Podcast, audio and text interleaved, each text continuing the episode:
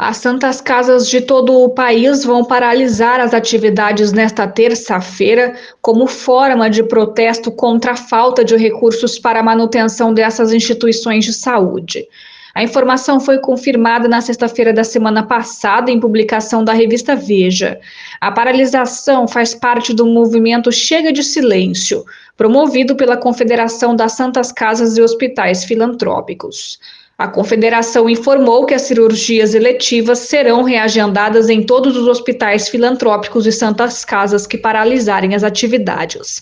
Segundo a reportagem da revista Veja, o protesto ocorre ainda em virtude da grave situação financeira decorrente do endividamento e do subfinanciamento do SUS. A situação levou, nos últimos seis anos, ao fechamento de mais de 300 hospitais filantrópicos em todo o Brasil.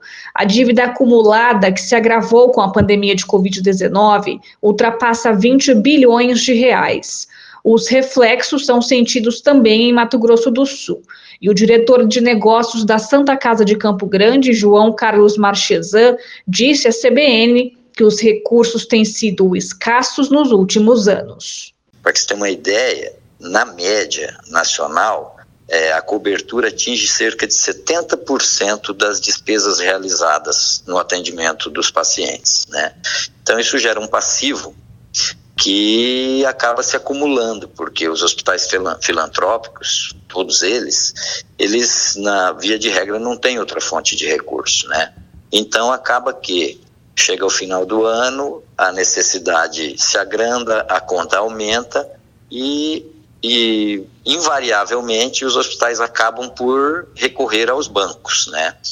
E usando créditos da instituição com os bancos para financiar a saúde pública nesta faixa em que o recurso público não cobre é, a atenção hospitalar. O diretor explica ainda que as santas casas e hospitais filantrópicos respondem por 70% das complexidades produzidas no sistema público de saúde e que a falta de recursos já levou ao fechamento de 7 mil leitos hospitalares no país.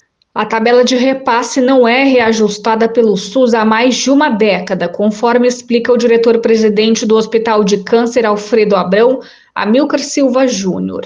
E com o aumento no preço de insumos, medicamentos e até de energia elétrica, os hospitais não têm conseguido manter as contas no azul. O SUS tem 10 anos que não atualiza a tabela dos, dos serviços que nós realizamos. Por exemplo, só para você ter uma ideia, quanto custa fazer hoje uma tomografia?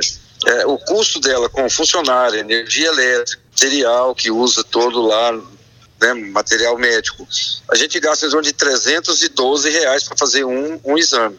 O SUS paga 87. Ou seja, não cobre nunca isso aí. A gente fica sempre dependendo de emendas parlamentares para poder cobrir essa despesa. E muitas vezes a emenda não vem como custeio, vem com é, forma de adquirir um equipamento. Então a gente fica sempre devendo, sempre devendo. Sem ter como pagar as despesas mensais integralmente, a dívida do Hospital do Câncer já chega a 9 milhões de reais. Então, quer dizer, essa dívida a gente vai, vai enrolando ela, vai empurrando, vai de algum jeito enrolando, porque não pode deixar de atender as pessoas que chegam lá com, com necessidades de atendimento imediato. É só para você ter uma ideia, tem um, um, duas contratualizações, uma chama média complexidade a média complexidade, ela tem lá o número de raio-x, o número de consultas, o número de atendimento e tal. O Hospital do Câncer, ele recebe 260 mil por mês para fazer esse atendimento. Só que esse valor, vamos dizer assim, a gente cobriria ele até o dia 15 do mês. A gente atenderia do dia 1 ao dia 15, já gastaria os 260 mil reais. Para evitar que outros hospitais filantrópicos e santas casas fechem as portas, as entidades devem se reunir ainda neste mês com parlamentares e oficializar junto à Presidência da República a necessidade de repasses de recursos para custeio das despesas dessas instituições. Com a colaboração de Thaís Sintra, de Campo Grande, Lorraine França.